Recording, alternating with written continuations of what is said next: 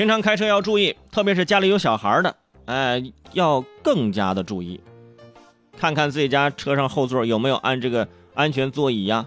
如果没有，赶紧去安装一个，好不好？前两天我说了这个滴滴专车啊，滴滴增加了豪华车的业务啊，服务和价格都是五星级水平啊，就是最低消费一百零八，是吧？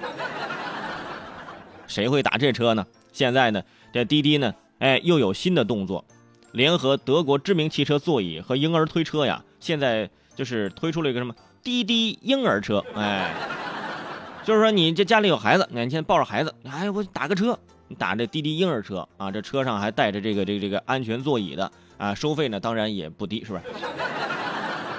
但是为什么会有这种？我我觉得还挺好，其实呢就是提醒各位啊，家中有车。这个车呀，如果说有孩子，必须要安装儿童座椅。现在我已经说过多少次了，因为没有安装儿童座椅，这个儿童坐车这个死亡率非常的高，而且缺乏这个安全座椅的使用意识。比如说，中国的儿童安全座椅使用率在中东部地区只有百分之二十，西部地区还不足百分之十五。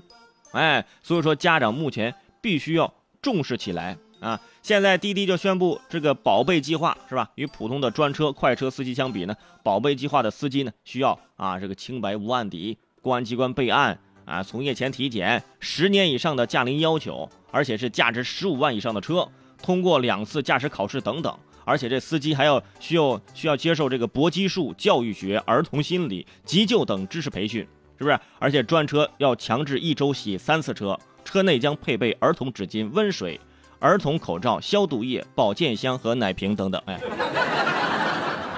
我估计这个条件一出来，没有司机去应聘这个车。